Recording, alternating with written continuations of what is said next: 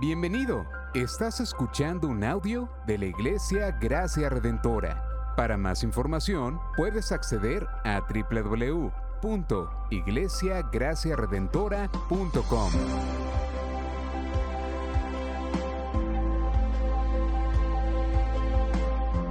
En la exposición de la palabra, el pastor Xavier Torrado.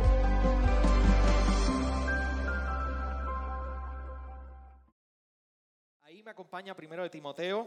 Vamos a leer la palabra y vamos a buscar el capítulo 1 de Timoteo y vamos a leer de la epístola de Timoteo los primeros siete versos de esta epístola. Hoy nos embarcamos en, una nueva serie de predicaciones positivas y es de mucho ánimo poder acercarnos a Primera de Timoteo. Hay mucho que hablar. Vamos a cogerlo con calma. Y agradecido del Señor poder estar nuevamente predicando. Vamos a leer la palabra del Señor, los primeros siete versos. Dice así la palabra del Señor. Pablo, apóstol de Cristo Jesús por mandato, de Dios nuestro Salvador y de Cristo Jesús nuestra esperanza. A Timoteo, verdadero hijo en la fe gracia, misericordia y paz de parte de Dios Padre y de Cristo Jesús nuestro Señor.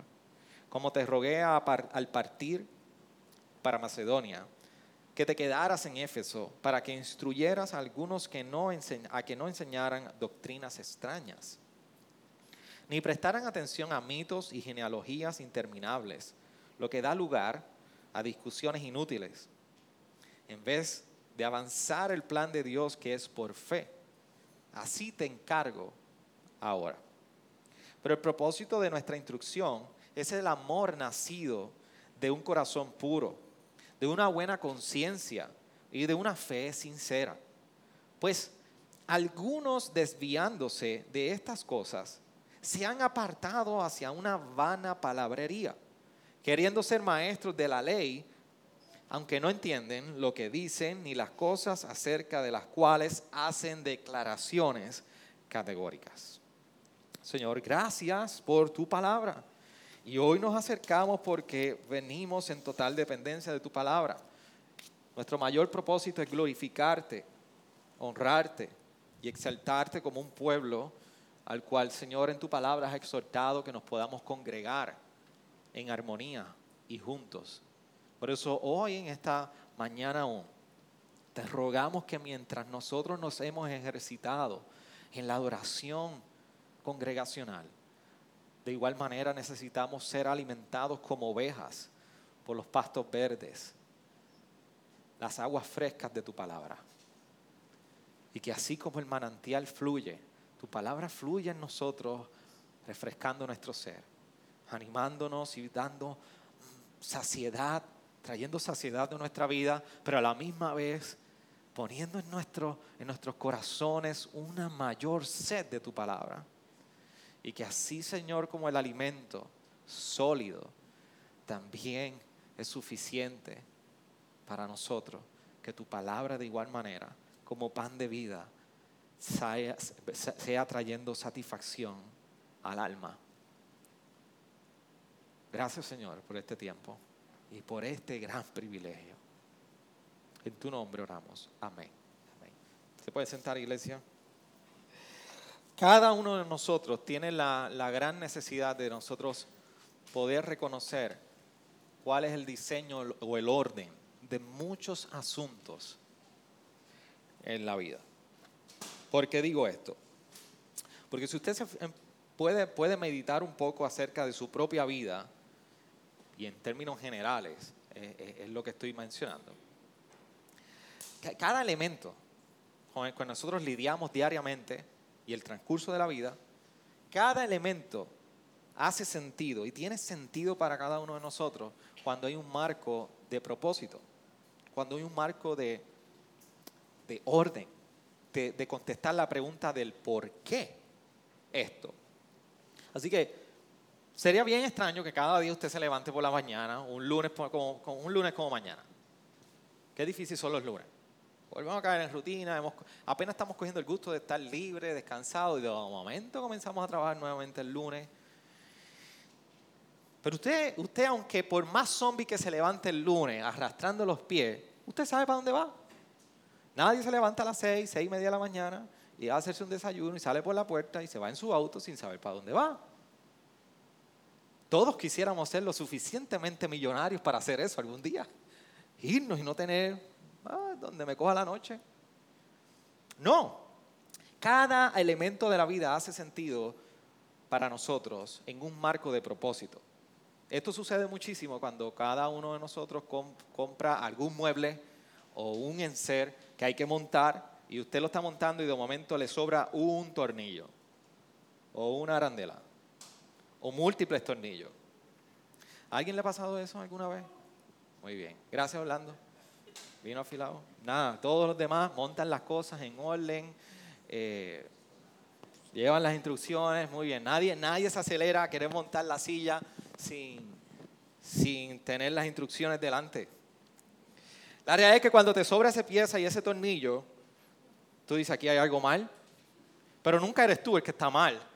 Dice, aquí, aquí hay algo mal. Aquí esta gente echó este tornillo y no iba. O pensaban que había un boquete y no lo hay.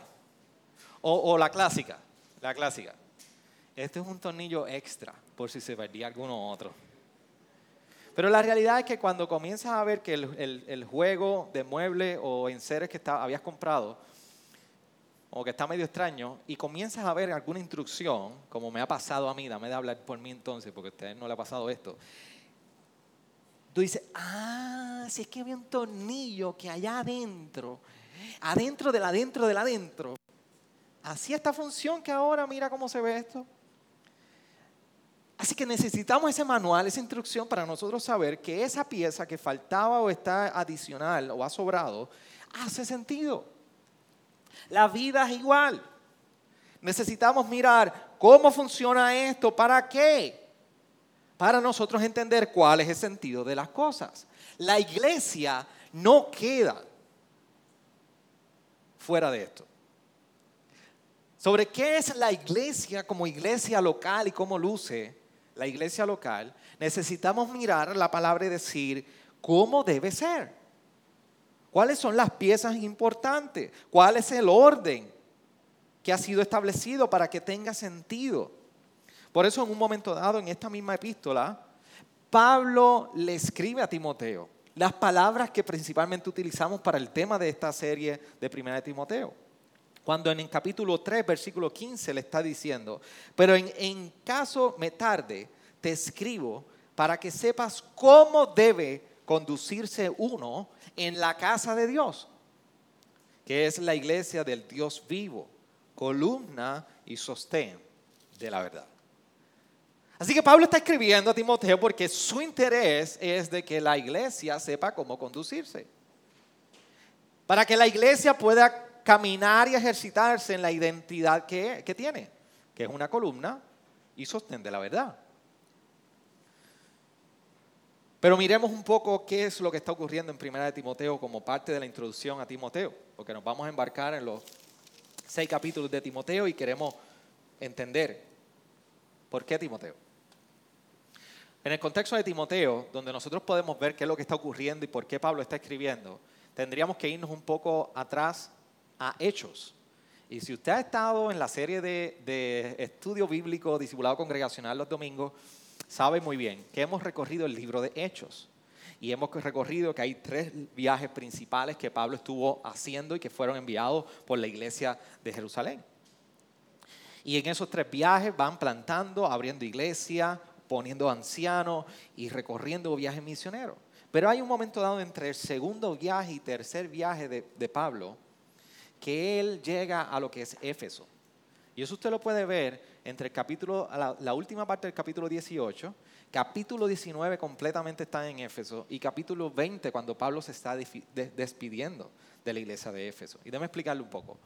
Pablo está en los viajes misioneros, está en Corinto, capítulo 18 de Hechos, y en un momento dado decide ir de Corinto a Éfeso. Cuando llega a Éfeso, esto es una ciudad que yo no voy a entrar ya porque, en más detalle porque lo hemos dado en el, en el estudio bíblico de Hechos pero es una ciudad idólatra, la diosa Artemisa o Diana, que es la principal diosa.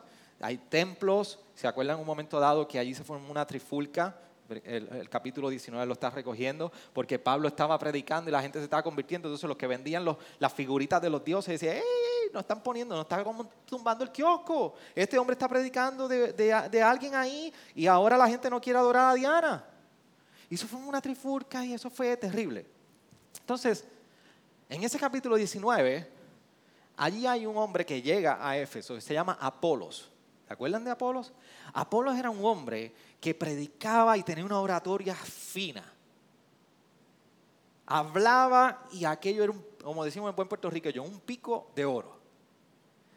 Y conocía las escrituras. Pero, pero Apolo tenía una situación y un pequeño reto. Apolo solamente conocía bien, bien, bien el antiguo, la ley. Todavía tenía un poquito de, de, ay, ¿cómo se dice eso? Trotaba un poco en poder relacionar y entender lo que, lo que representaba el Nuevo Testamento o la, o la obra de Jesús. Y ahí es donde en un momento dado en, en Hechos 19, Aquilas y Priscilas, que son discípulos de Pablo, lo escuchan hablar y dicen, este hombre predica bien, pero le faltan unos detallitos y lo traen afuera. Y lo, y lo orientan, le dicen, Apolo, tú, tienes que entender que el Evangelio es mucho más que la ley. Cristo hizo esto y le explica. Y eso fue para Apolo tremendo tiempo de discipulado. Así que Apolo se va a Corinto, sigue predicando, Pablo sigue en Éfeso y allí Pablo está con Timoteo. Aquilas, Priscila, pasa tiempo con Aquila y Priscila. El, oficio de Aquila y Priscila era también hacer tiendas de campaña. Y Pablo y, y, Aquila y Priscila y Timoteo están ahí trabajando, están más de dos años y ven la obra crecer. El amor de Pablo por la iglesia de Éfeso era un amor bien especial. ¿Por qué? Porque cuando vamos entonces al capítulo 20 de Hechos, nosotros vemos a un Pablo que decide seguir a San Macedonia y cuando él sigue de largo, hace una parada para despedirse de los ancianos de Éfeso. Y por eso en el capítulo 20 llama a los ancianos de Éfeso y le dice, vengan, vengan acá. Así que los, los, ancianos van a donde él está y allí él comienza a hablar y a darle unas exhortaciones a estos ancianos de Éfeso. Tengo un pelo de la mascarilla, perdón, en la, nariz que me tiene loco. Sorry. Se me olvida que estamos en cámara. Eh, ¿Qué estaba diciendo? Despide los ancianos de Éfeso. Pues allí está, le da, dice que lloraron. Pablo se embarca, se va. Pablo le pide a Timoteo que se quede. Y le escribe esta carta. Por eso es que nosotros mientras estamos leyendo la carta, está diciéndole en el versículo 3, como te rogué, al partir para Macedonia, que te quedaras en Éfeso para que instruyeras a algunos que no enseñaran doctrinas extrañas. ¿Qué es lo que está ocurriendo aquí? Primero, Pablo está escribiendo a Timoteo y está sucediendo algo en el contexto de la carta a Timoteo que Pablo había advertido a los ancianos en el capítulo 20 de hecho. ¿Qué es lo que sucedió? Cuando vamos al capítulo 20, de Hechos, dice el versículo 29, que Pablo le está dando el siguiente consejo.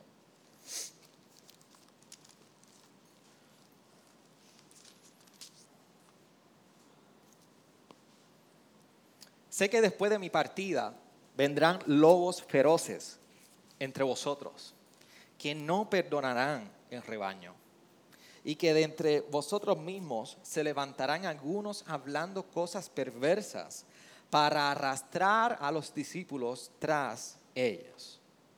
Por tanto, estad alerta, recordando que por tres años de noche y de día no cesé de amonestar a cada uno con lágrimas. Había llegado el cumplimiento de lo que Pablo había advertido a la iglesia de Éfeso, a los ancianos. Van a llegar lobos entre ustedes que van a tratar de enseñar cosas falsas y extrañas que van a querer arrastrarlo. ¿Qué está diciendo Pablo a Timoteo en la epístola? En el versículo 3, que lo dejó allí en Éfeso, le rogó para que se quedara, para que él advirtiera de que no enseñaran doctrinas extrañas. Así que estamos teniendo el, escenario de 1 Timoteo, un escenario donde se ha cumplido las palabras que Pablo había advertido y había aconsejado a los ancianos en Hechos 20. tenemos algunos que están enseñando esas doctrinas extrañas y entendamos algo. Pareciera que por el contexto de principio a fin de, de Timoteo, por lo que está ocurriendo, son de adentro, no de afuera. Los que están enseñando cosas extrañas. ¿Qué cosas extrañas? Vamos a ir ahí.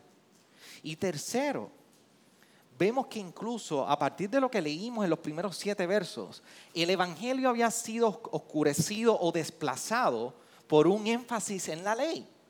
Por eso el versículo 6 dice, pues algunos desviándose de estas cosas se han apartado hacia una vana palabrería. Y versículo 7 nos dice cuáles son las vanas palabrerías, que algunos quieren ser maestros de la ley, pero no saben ni entienden lo que hablan. Y están pidiendo, o más bien, haciendo unas declaraciones categóricas y no saben de qué. Así que tenemos esos, esos escenarios. Se cumple la advertencia de Pablo, hay doctrinas extrañas que están enseñando algunos desde adentro. Y tercero, el Evangelio está siendo desplazado por un énfasis en la ley. Hay un legalismo que Pablo está advirtiendo. La pregunta es, ¿por qué una epístola como esta debemos predicarla o estudiarla? Y yo quiero que usted tome estos puntos que estoy mencionando, tan reflexivos como fueron para mí poder compartírselo con ustedes. Yo quiero que usted salga meditando en por qué debe estudiar la epístola de Timoteo y prestar la atención suficiente a estos sermones o predicaciones para la vida de la iglesia y la vida personal de cada uno de nosotros. Primero, debemos estudiar la, la epístola de Timoteo, porque en Timoteo se nos enseña cómo vivir piadosamente en la casa de Dios. Vivir piadosamente en esta iglesia local de gracia redentora de tal manera que el Evangelio y el testimonio del Evangelio pueda ser mostrado en el mundo.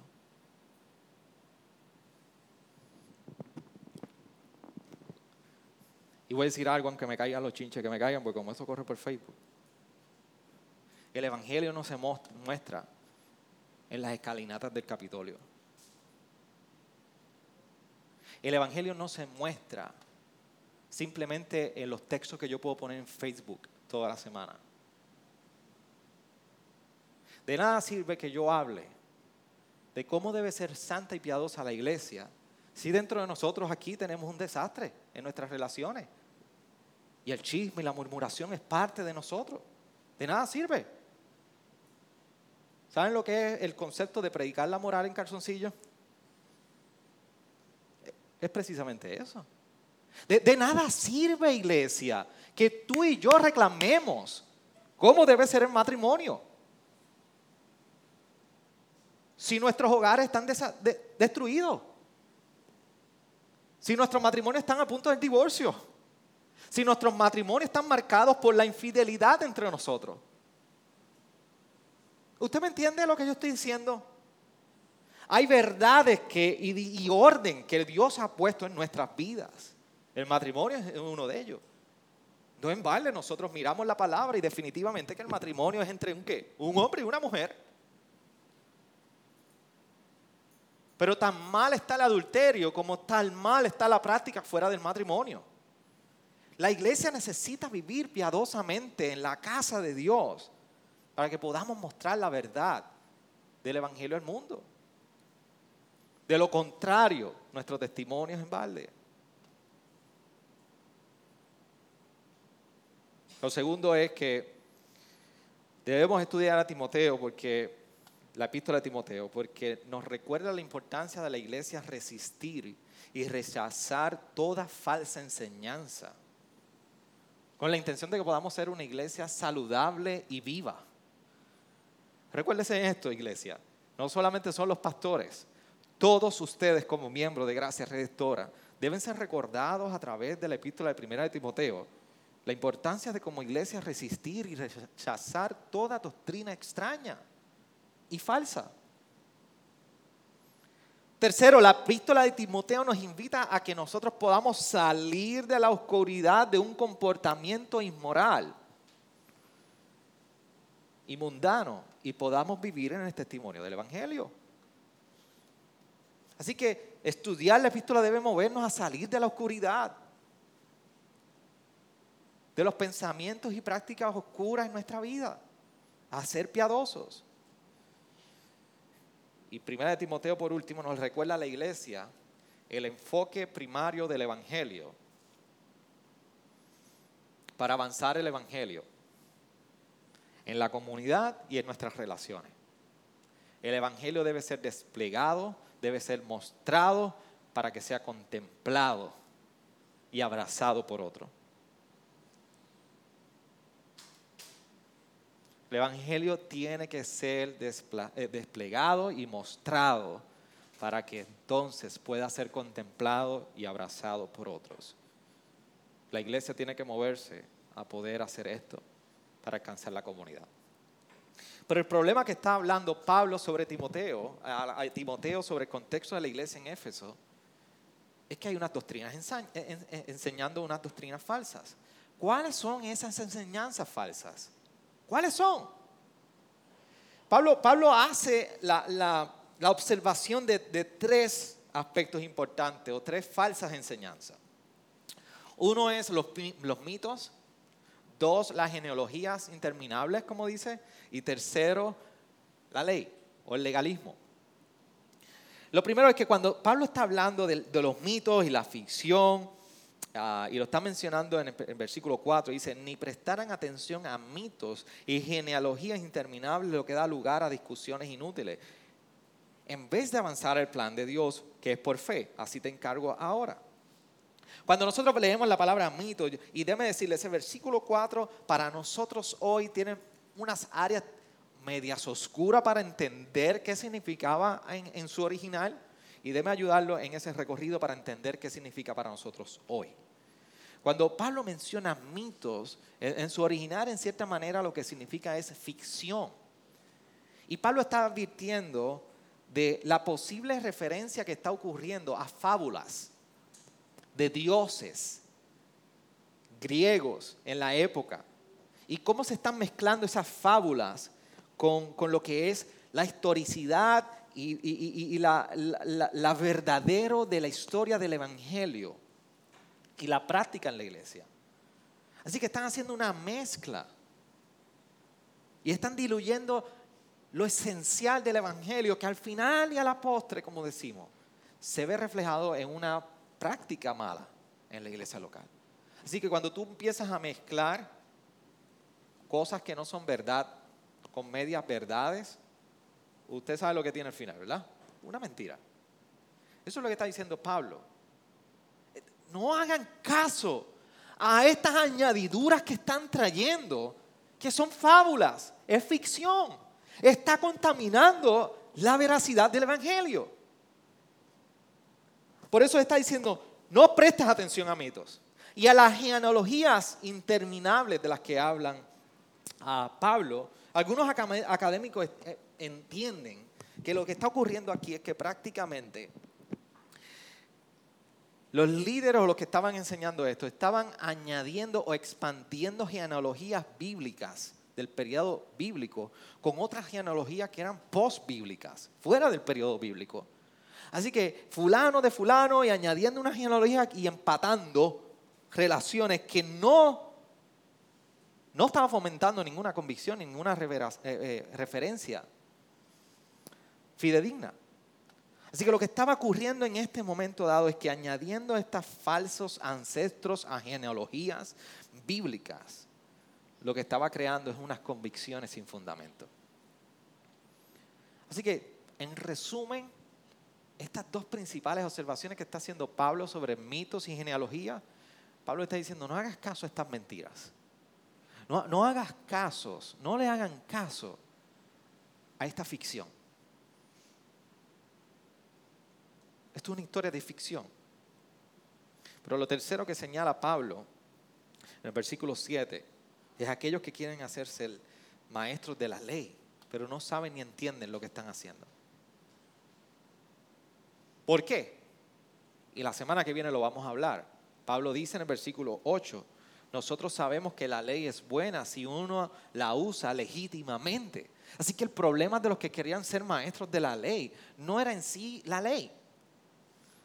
Y cuando, eh, cuando, digo la ley, para que me entiendan todos, La ley está principalmente en este periodo se está haciendo referencia al Antiguo Testamento, a las prácticas en el Antiguo Testamento establecidas.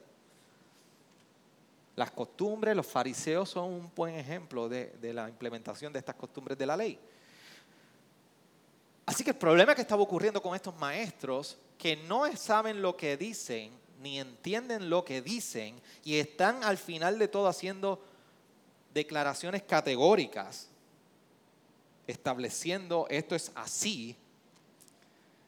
Y por otra parte, Pablo nos dice, la ley no es mala, es buena si se usa legítimamente. Nosotros podemos entender que los maestros, el problema que estaban teniendo estos maestros es que estaban aplicando la ley mal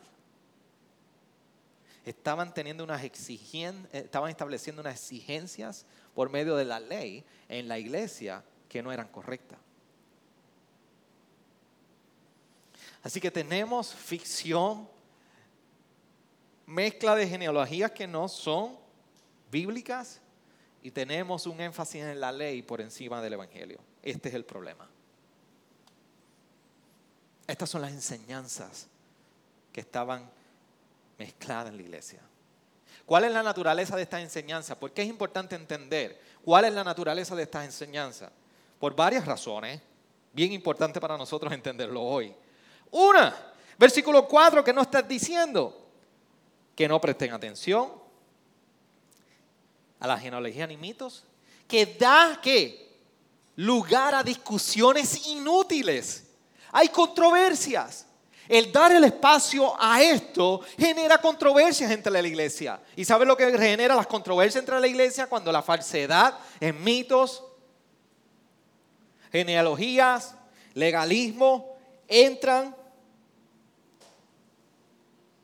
División.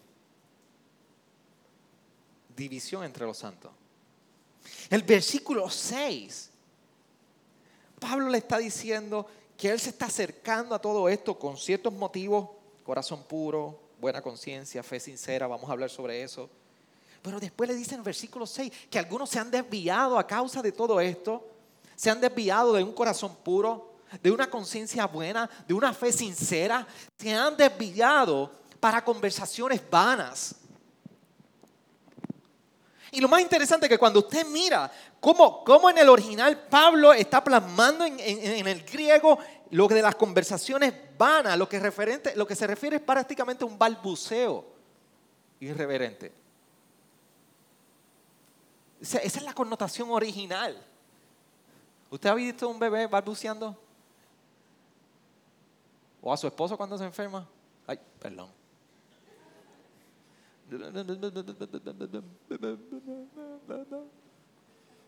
Tengo hambre. Eso soy yo con Necha. Tengo hambre. Un balbuceo usted no entiende. Es insignificante. No tiene sentido. Es una palabrería vana. Nada de provecho tiene. Así que hay controversia, hay palabrerías vanas y sobre todo promueve la conducta inmoral y errónea. De hecho, más adelante, y lo vamos a tocar en los próximos domingos, el capítulo 4 de Timoteo, de la primera epístola y versículo 3, dice incluso, perdón, que algunos estaban estableciendo lo siguiente, prohibiendo casarse y mandando abstenerse de alimentos que Dios ha creado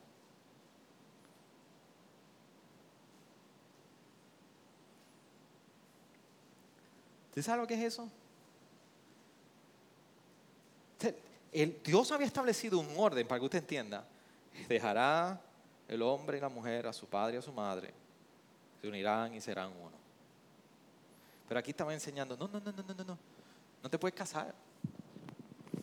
Esto es un ascetismo. Es la práctica de, um, prohibir o abstención de muchas cosas para dedicarse a la piedad. ¿Usted se imagina, le podemos decir hoy a, a y a Lani, no se pueden casar en marzo? Eso está mal, eso es pecado. ¿Y usted decirme a mí que no me puedo comer el riba y steak que Dios ha creado? Pues, las falsas enseñanzas llegaron al punto de que estaban promoviendo conductas que eran totalmente inmorales y erróneas. Por eso, parte de, la naturaleza de estas falsas enseñanzas es que promueven que se añada o se quita o se quite a lo esencial del Evangelio. Y por último, una de las consecuencias finales y más desastrosas de las falsas enseñanzas que no solamente traen controversia y divisiones, que no solamente traen discusiones vanas, que no solamente promueven la conducta inmoral y errónea entre nosotros, es que desvía de la fe, provoca el naufragio de la fe. Por eso el versículo 6 dice que, pues algunos desviándose de estas cosas se han apartado hacia una vana palabrería. Se han apartado. Más adelante nosotros vamos a ver que Pablo le llama, incluso naufragio de la fe. Y en la connotación de desviar es como un naufragio. Se ha hundido por completo. Así que estas falsas enseñanzas, van socavando poco a poco, poco a poco, poco a poco, de tal manera que van desviando del Evangelio hasta que la pérdida de la fe es consumada. Recientemente durante la sabática, como familia, nos fuimos a, una, a una hospedería y, había una playa y estaba el agua en agua, porque la marea en, el área norte en agosto está sumamente alta. ¿Se acuerdan el periodo de la tormenta que venía o no venía? Pues esa semana estábamos, nosotros nos estuvimos quedando en la hospedería y estaba en una playa. Así que nosotros pudimos usar el agua hasta el tobillo, porque la marea está demasiado de alta. Y lo más interesante es que mientras nosotros jugábamos apenas en la orilla, yo tenía que estar mirando cada 10, 15 minutos la referencia de, la silla, porque cuando venía a ver, el agua nos había ido arrastrando, arrastrando poco a poco, poco a poco, poco a poco, y ya no veíamos el punto de referencia. Las falsas enseñanzas provocan esto mismo. Tan solo con estar en la playa con ah, marea alta o baja, usted va a sentir que la corriente en algún punto lo está desplazando más hacia el lado, más hacia el lado, más hacia el lado. Y este es el problema de nosotros dar espacio a alguna falsa enseñanza. Y era el problema y la preocupación de Pablo con la iglesia en Éfeso. Por eso le está advirtiendo a Timoteo. No preste atención. Recuerden algo, Hechos nos recuerda que la iglesia nace y la iglesia crece y la iglesia se promueve en su crecimiento saludable, tanto en número como espiritualmente, en la herencia que han recibido de la enseñanza de los apóstoles. Hechos 2, 42, 43 nos recuerda que la iglesia permanecía en la enseñanza recibida por los apóstoles. Así que había un atentado de desviarse, para desviarse en contra de la enseñanza de los apóstoles acerca de la vida, la, vida, muerte y resurrección de Jesucristo. Lo más triste es que te alejas de la enseñanza heredada por, por los apóstoles, del verdadero significado de la muerte y resurrección de Jesucristo, y no solamente tienes una iglesia que está creyendo algo erróneo, es que al final tienes una iglesia que está practicando todo totalmente erróneo. Cámbiale a la iglesia todo lo que cree y su práctica va a cambiar.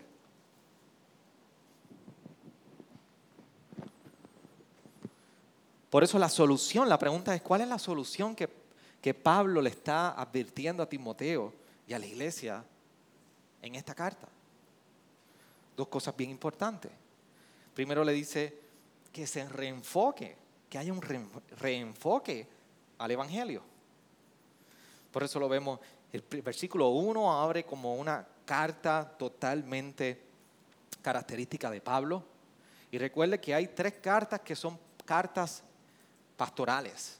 Cuando usted escucha cartas pastorales, son cartas que Pablo escribe precisamente de intención y cuidado pastoral a una iglesia en particular. Por eso, primera de Timoteo es una de ellas, segunda de Timoteo es la segunda de ellas, y Tito es una de ellas. Y esta es bien característica del, del cuerpo de la carta. Pablo abriendo con un saludo y el Evangelio presente. ¿Usted que Pablo lo hizo por, por balbuceo o por costumbre? Esto es muy intencional. Pablo apóstol de Cristo Jesús, por mandato de Dios nuestro Salvador y de Cristo Jesús nuestra esperanza.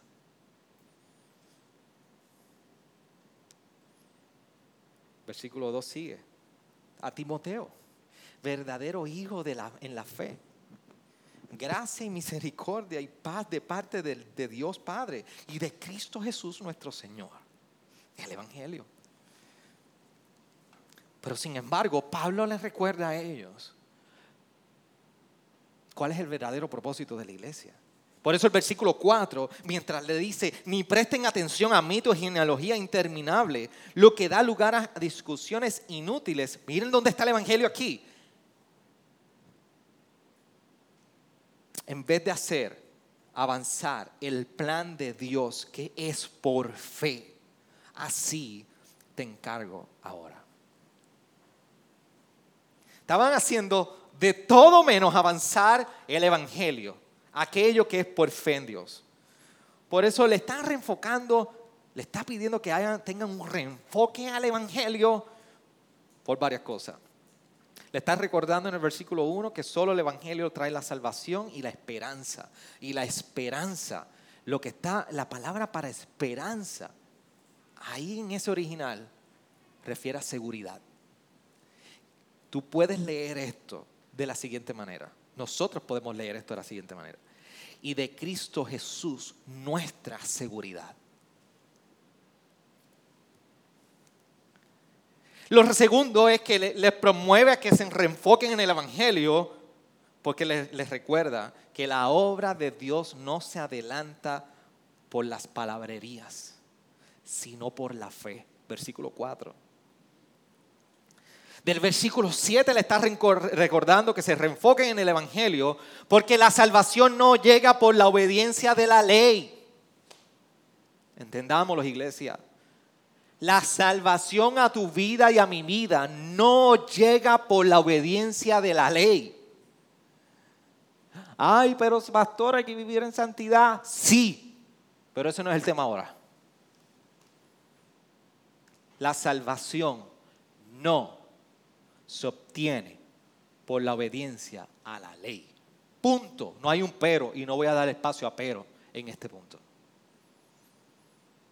Pones tu fe en Jesús, en que Él te ha justificado, en que Él ha intercedido por tus pecados, te has arrepentido y tú eres justificado por la fe de esa manera. No hay nada que tú puedas hacer que le añada salvación o le quite salvación a lo que solamente Jesús pudo hacer. Por eso la salvación no llega por la obediencia de la ley. Y por último, la iglesia no puede ocultar el Evangelio. El llamado es a mostrarlo, a avanzarlo y a no perder tiempo en palabrerías, balbuceo, murmuración vana. Así que parte de la solución es reenfóquense en el Evangelio.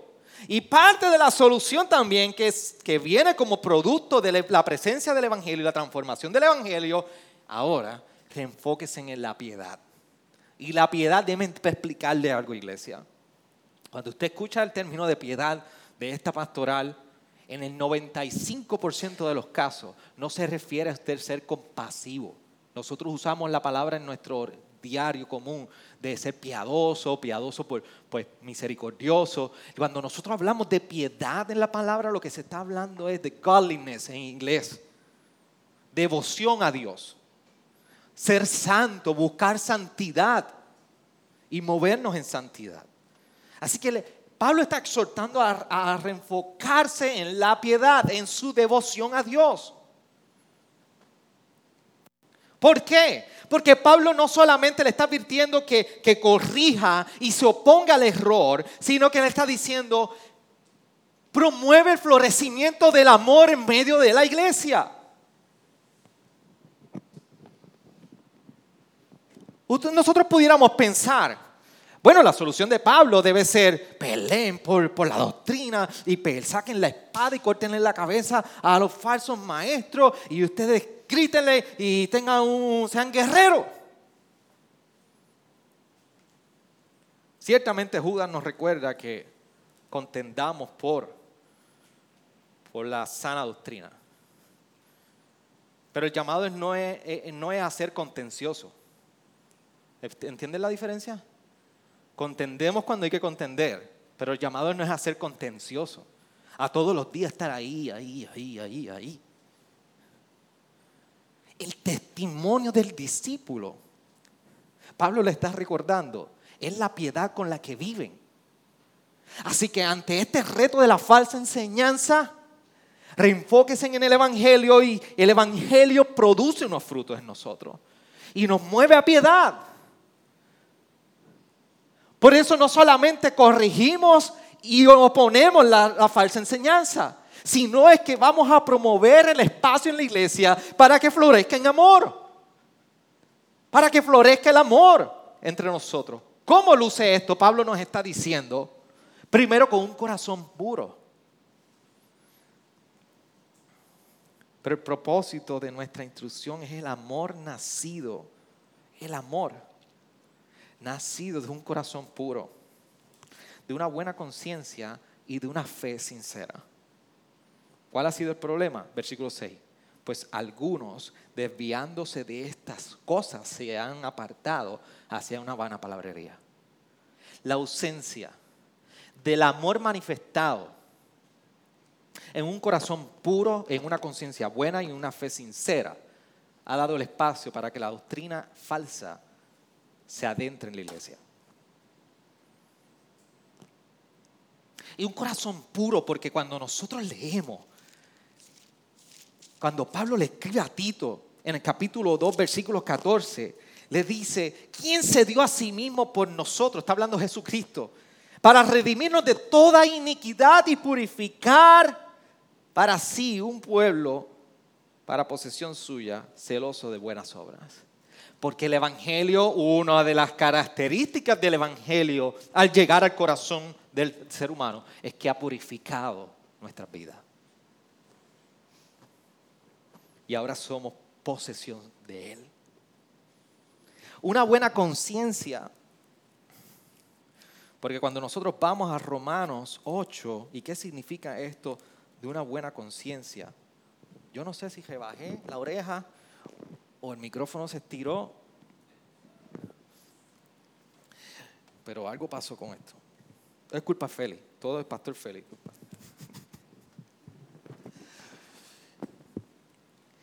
Versículo 1 dice, por consiguiente, ahora no hay ahora condenación para los que están en Cristo Jesús, los que no andan conforme a la carne, sino conforme al Espíritu no conforme a la carne, sino en el espíritu, una buena conciencia, porque estamos claros en conciencia, una conciencia limpia, clara de lo que Jesús ha hecho en nosotros y cómo la salvación ha llegado a nosotros. Por eso podemos llegar delante de Él en conciencia y ejercitarnos en amor, porque no hay nada que usted y yo hayamos podido hacer en religiosidad para alcanzar la salvación que como un pecador Cristo murió en mi lugar y que al yo poner mi fe en Él, yo me puedo presentar en plena conciencia delante de Dios, recibiendo todo el perdón que Él me ha dado. No hay cargo de conciencia, no hay cargo de culpa. Solo hay una conciencia limpia de que Él me limpió, Él me redimió y Él me llamó posesión suya.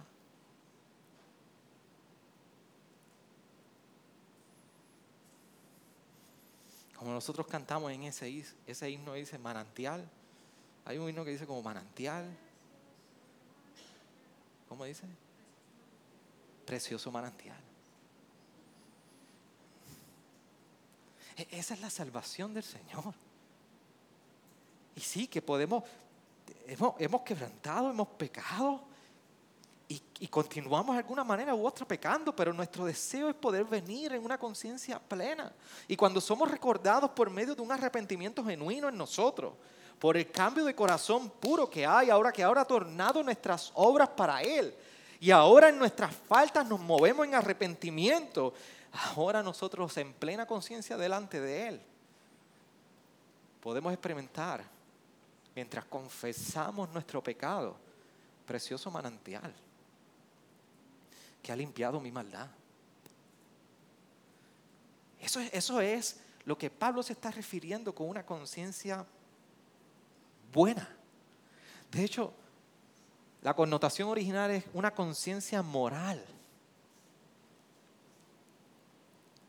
Por eso, una de, de, las características de cuando el Evangelio llega al corazón del hombre, y uno de mis pasajes preferidos, como yo les he mencionado, es 2 de Corintios 5, verso 14 dice, pues el amor de Cristo nos apremia, habiendo llegado a esta conclusión, que uno murió por todos, por consiguiente, todos murieron.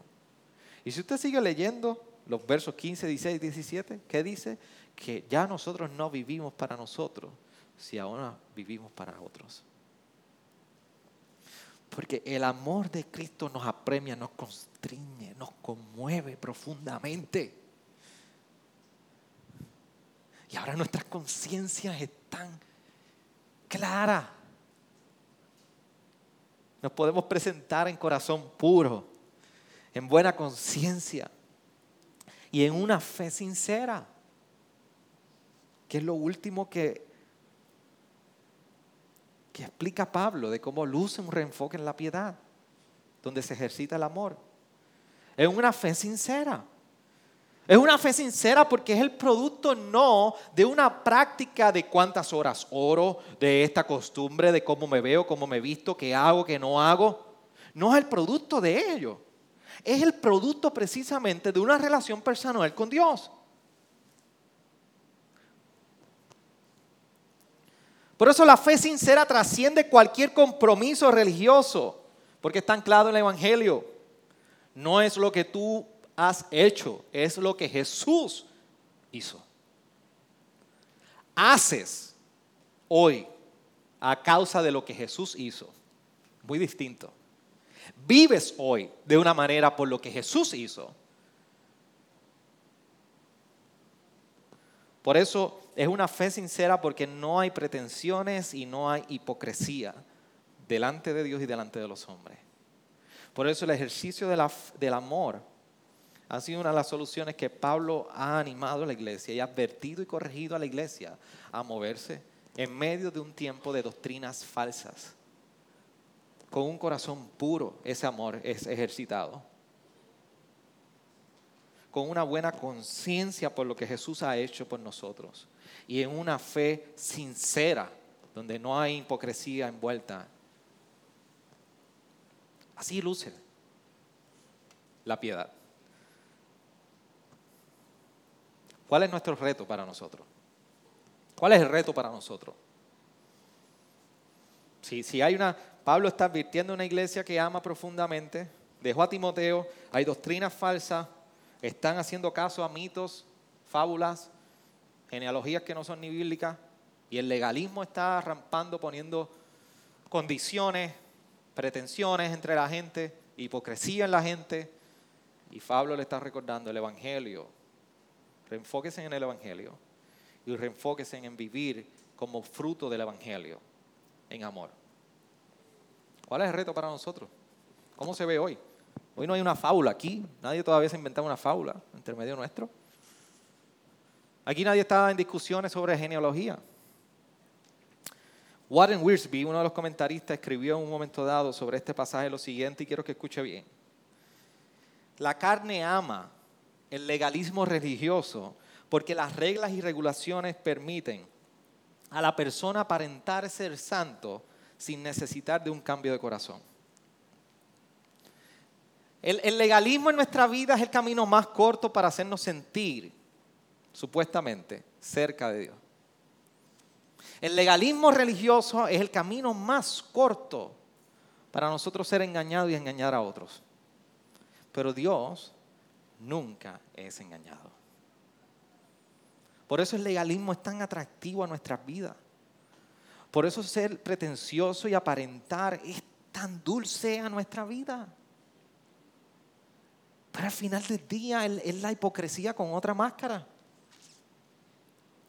Es la hipocresía no con la máscara que no nos gusta ver, pero es la máscara que nos cae muy bien y luce bien ante todo. La vida de pretensión es una lucha constante de todos nosotros. Y posiblemente hoy no hay falsas enseñanzas y herejías como la hubo en los primeros 3, 4, 5 siglos de la iglesia y como se han seguido desarrollando porque todavía las hay. Y la iglesia debe estar atento a ello. Pero yo le voy a decir de una herejía que se ha infiltrado sigilosamente en nuestras iglesias, en nuestras vidas y en nuestros corazones. Y es la fe hipócrita. La fe hipócrita hace un espacio en nosotros construye su reino, justifica los medios y le llamamos santidad. La fe hipócrita en nuestras vidas es el trono donde nos encanta traer las pretensiones espirituales y someter a otros bajo esas pretensiones. Pero al final del día la fe hipócrita es el resultado del legalismo entre nosotros. Y al final del día el resultado de ese legalismo es que vivimos delante de Dios hipócritamente y delante del, del prójimo hipócritamente. Por esto Pablo señala con tan, tanta dureza y tan recto el problema de la falsa enseñanza en esta dirección. Por eso llamado a la iglesia hoy, a gracia redentora, es evaluar. Y, evaluar nuestras vidas como iglesia, en la vida congregacional en nuestra vida individual como, como miembros responsables. Dos cosas bien importantes. La ortodoxia y nuestra ortopraxis. Nuestra ortodoxia porque debemos mirar cuál es la doctrina correcta que nosotros estamos afirmando. Es evaluar lo que creemos y lo que afirmamos. Ayer una, miembro de esta iglesia, y ella sabe quién es, no voy a decir el nombre, me hizo una pregunta muy buena sobre convicción. Y al final me contestó y me dijo, ah, qué bueno, todavía sigo explorando mis convicciones y quiero estar seguro de ellas. La iglesia tiene que evaluar sus convicciones. La iglesia tiene que moverse a evaluar qué yo afirmo, por qué yo creo lo que creo.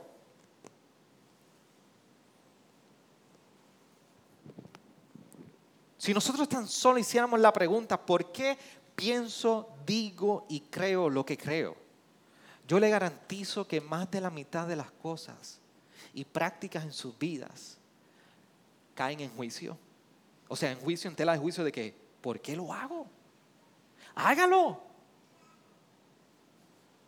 Es una pregunta sencilla, porque usted se levanta a la hora que se levanta, porque usted se acuesta a la hora que se, se acuesta. Haga esas preguntas. Detrás de todo, nosotros tenemos alguna cosmovisión. La autopraxis, porque necesitamos saber si la práctica que tenemos es correcta cómo vivimos. Así que evaluamos qué creemos y evaluamos cómo vivimos como iglesia. Y como iglesia, Gracia Redentora necesita reenfocarse en el Evangelio. Y hay tres preguntas que yo quiero que te hagas, iglesia. ¿Qué verdad estamos viviendo? ¿Qué verdad está moldeando? ¿Qué verdad está formando quienes nosotros somos como iglesia? Una de las oraciones de Jesús por sus discípulos era precisamente en esta dirección. Porque en Juan 17, 17, Él está clamando al Padre y le está diciendo, santifícanos en la verdad, tu palabra es verdad.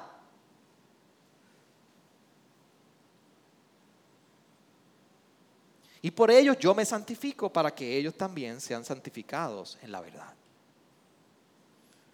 La iglesia necesita reenfocarse en el Evangelio y esto se ve precisamente evaluando cómo, qué verdad estamos viviendo. Necesitamos ser santificados en la verdad y la verdad es la palabra de Dios. La pregunta es cómo estamos viviendo con esta verdad. La segunda pregunta es qué está produciendo esta verdad.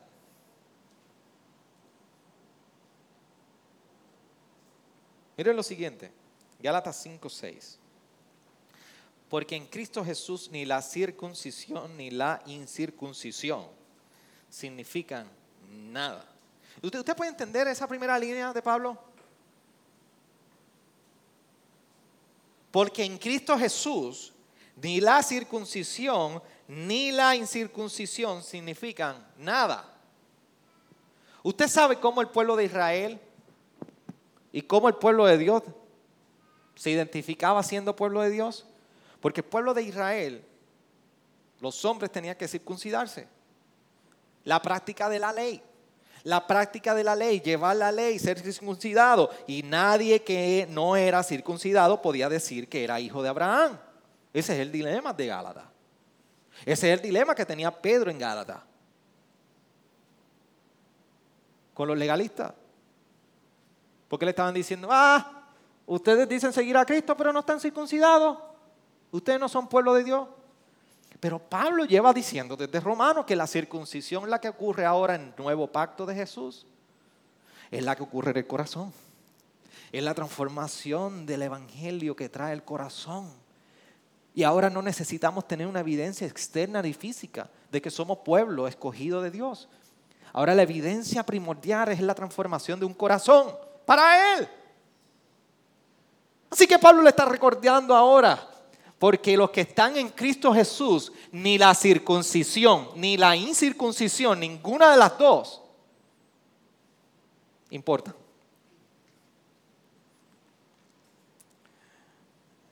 Coma, sino la fe que obra por amor.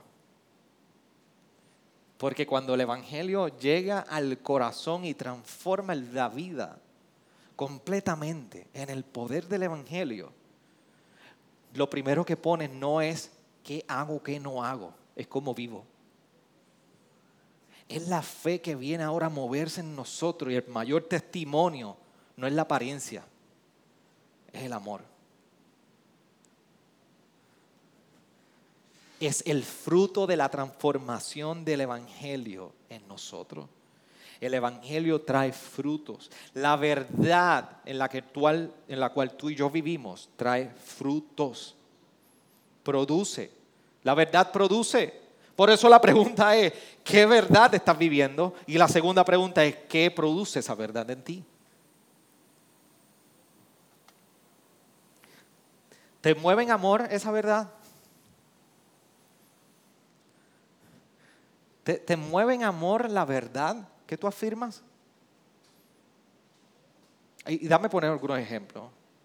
Si tú te aíslas y tú eres una isla espiritual, dame decirle que eso no es amor.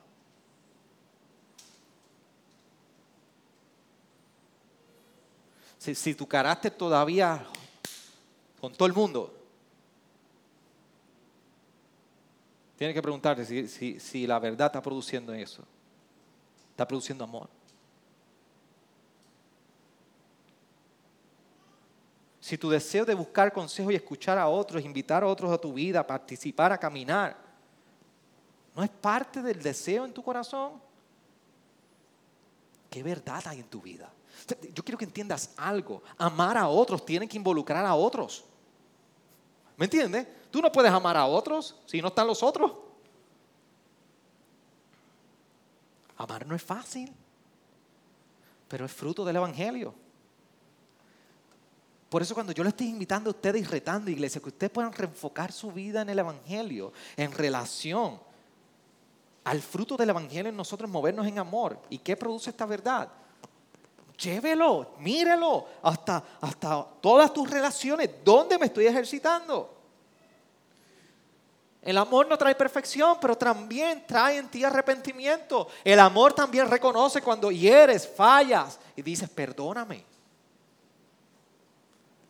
Y eso lo hacemos con nuestras esposas, con sus esposos, con nuestros hijos. Y en la iglesia también.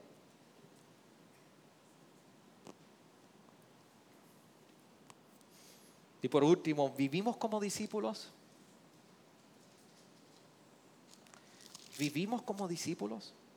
La evidencia de un seguidor de Jesús.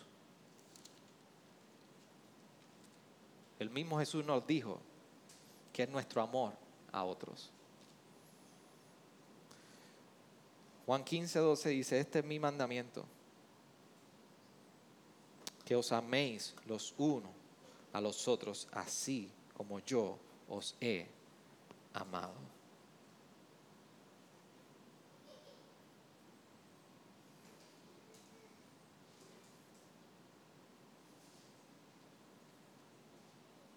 Versículo 17 dice, esto os mando, que os améis los unos a los otros.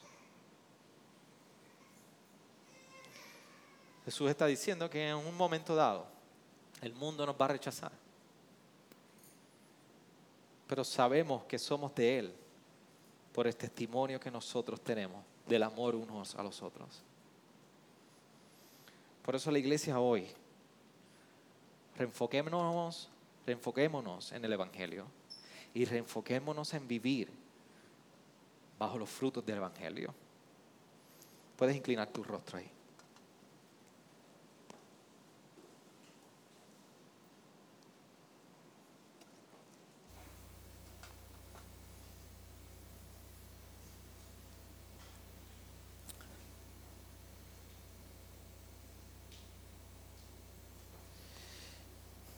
Y yo te invito a que tú puedas reflexionar. Y como iglesia podamos meditar.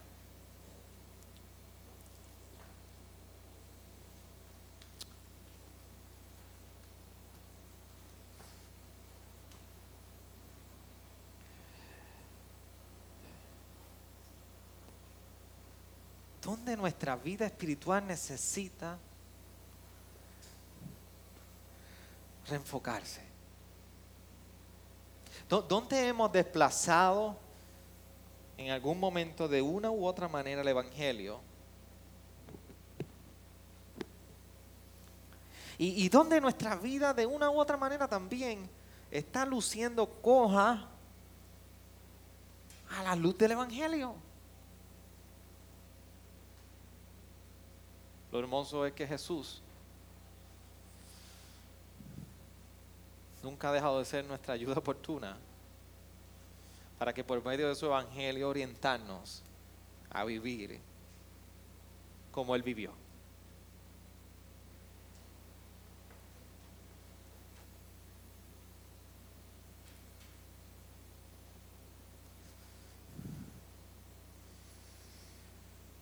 Por eso tómate estos segundos y medita delante del Señor.